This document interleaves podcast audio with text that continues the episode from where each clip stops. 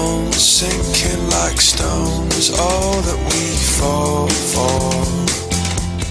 Hallo und herzlich willkommen zur 147. Folge des Erstsichtung Podcast. In dieser Folge geht es um Garden State. Ähm, wie bin ich dazu gekommen, Garden State mir anzuschauen? Also Garden State ist ein Film von Zach Braff, der erste Film, bei dem Zach Braff Regie geführt hat.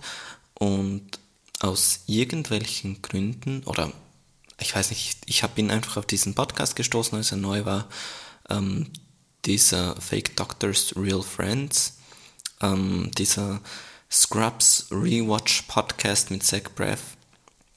Und ähm, hier seinem ähm, Kollegen, also ähm, Donald Faison ähm, von Scrubs, die haben einen Podcast zusammen und da haben die auch meistens dann auch Gäste eingeladen und schauen sich halt einfach alle Folgen Scrubs nochmal an.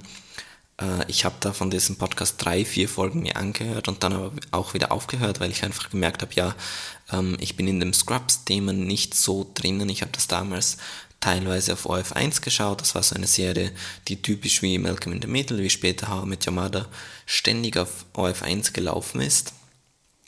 Und ähm, da habe ich die dann ein paar Mal gesehen, natürlich immer auf Deutsch, aber ich war nie so der richtige Scrubs-Fan. Das ist dann erst so im Nachhinein gekommen, irgendwie, dass ich drauf gekommen bin, ja, eigentlich war die Serie schon ganz cool.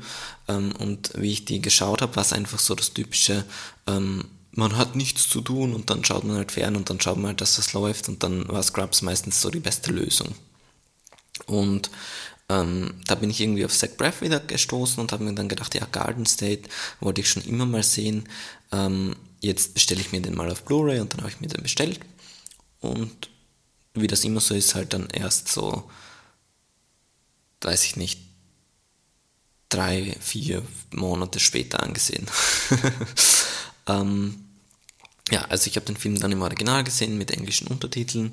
Ich würde den Film eventuell auch nochmal schauen, weil es halt ähm, zwei Audiokommentare gibt, also eins mit ähm, Zach Braff und Natalie Portman und dann noch eins mit Zach Braff und irgendjemand anderem, keine Ahnung. Ähm, aber es gibt halt Audiokommentare und es gibt Interviews und so, also die Blu-ray ist auf jeden Fall zu empfehlen, da sind ähm, ziemlich viele Extras drauf aber ich habe den jetzt nur einmal gesehen. Der Film ist von 2004 und ähm, wie jetzt schon verraten, spielt halt Zach Braff mit und es spielt Natalie Portman mit. Das sind so die wichtigsten und auch die Hauptfiguren eigentlich, die man kennen müsste. Und worum geht es in dem Film? Ja, also es ist eine äh, Rom-Com, weiß ich nicht, würde ich nicht unbedingt sagen. Es ist so eine es ist eigentlich schon ein Drama, das halt auch lustig ist. So ein bisschen, aber es ist keine richtige Comedy in dem Film. Es ist irgendwie auch ein, ähm, ja, so ein Film übers Erwachsenwerden. Also ich würde nicht sagen, dass es ein Coming-of-Age-Film ist, weil ähm, die Figuren halt so schon Mitte, Ende 20 sind, so in etwa.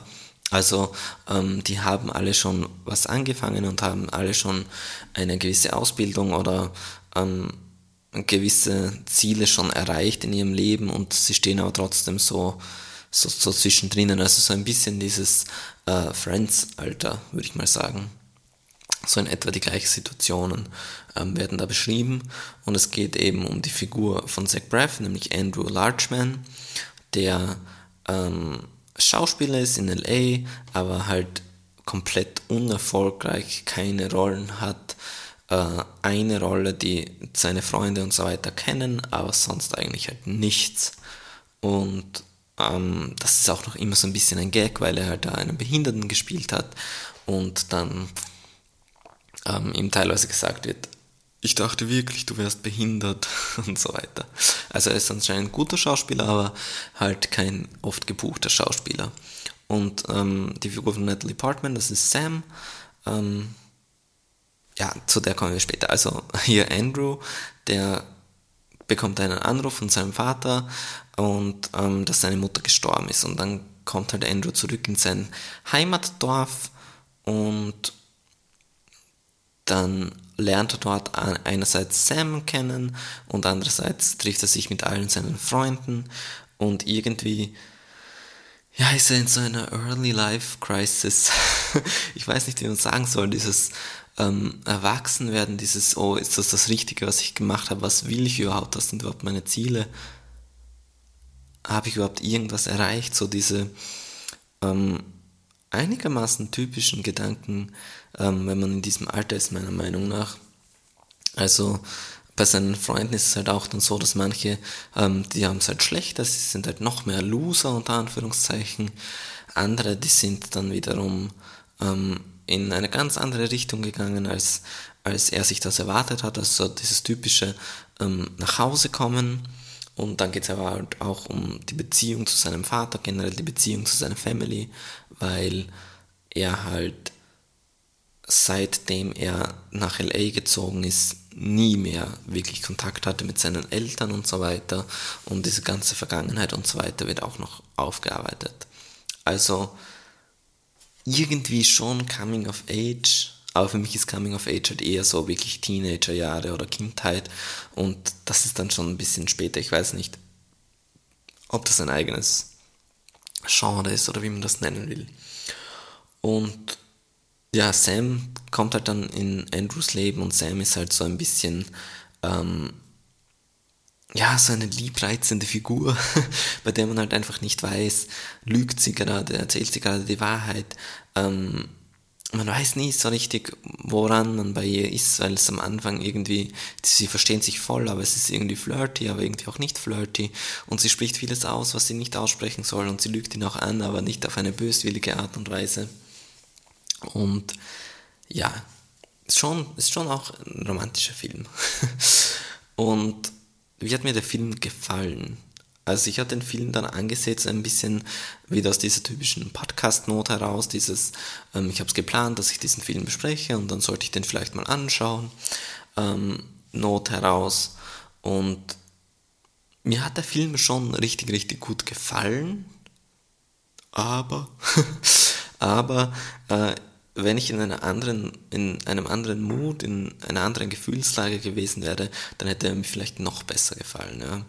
Also ich habe zwar geweint und so, was jetzt bei mir nicht wirklich aussagekräftig ist, weil ich jemand bin, der eigentlich schon ziemlich leicht mal wo weint bei Filmen und Serien. Aber ähm, das Ende hat mich auch richtig bekommen und so dieses, diese Aussage oder dieser dieser Punkt, den der Film so ein bisschen machen will, dieses, ähm, ja, ich will jetzt nichts Falsches sagen, weil ich bin auch jemand, der oft Filme nicht versteht und dann sagt wie jemand, was, darum geht es ja gar nicht in diesem Film, aber einfach dieses ähm, mal zu was stehen, mal ein Risiko eingehen und mal ähm, sein Glück versuchen, so in die Richtung, ja, und nicht immer realistisch sein, nicht immer ähm, Ah, einfach auch mal aus seiner Comfortzone ähm, heraustreten, wenn man das will und so weiter, ja. Aber halt, ah, ich weiß nicht, dieses, es ist schwierig, dieser Andrew, der ist halt so jemand, der ja nicht was macht, was alltäglich ist, aber andererseits ähm, ist er auch so ein bisschen der schüchterne Typ und so weiter. Also ich konnte mich schon ziemlich gut mit dem Andrew identifizieren. Aber ja, ich glaube, man versteht schon in etwa, worum es in dem Film geht und man versteht schon in etwa, ähm, ob man das was für einen ist oder nicht. Und ich muss sagen, dafür, dass der Film von 2004 ist, ist er immer noch sehr, sehr aktuell und wird auch immer sehr, sehr aktuell sein, weil diese Probleme und dieses, diese Gedanken, dieses Gedankengut quasi immer vorhanden sein wird, glaube ich, bei Menschen in diesem Alter. Und ich kann den echt eigentlich uneingeschränkt empfehlen. Allerdings ist es jetzt auch nicht so dieser oh mein Gott, das ist einer der besten Filme, es wird jetzt meiner Lieblingsfilme sein und so, ähm, sondern eher halt dieses, ja, kann man auf jeden Fall schauen, aber wenn man ihn jetzt nicht sieht, dann verpasst man jetzt auch nicht die Welt irgendwie, ja. Also ich glaube, man bekommt schon eine Idee davon. okay, dann sage ich vielen Dank fürs Zuhören. Bis zum nächsten Mal. Tschüss.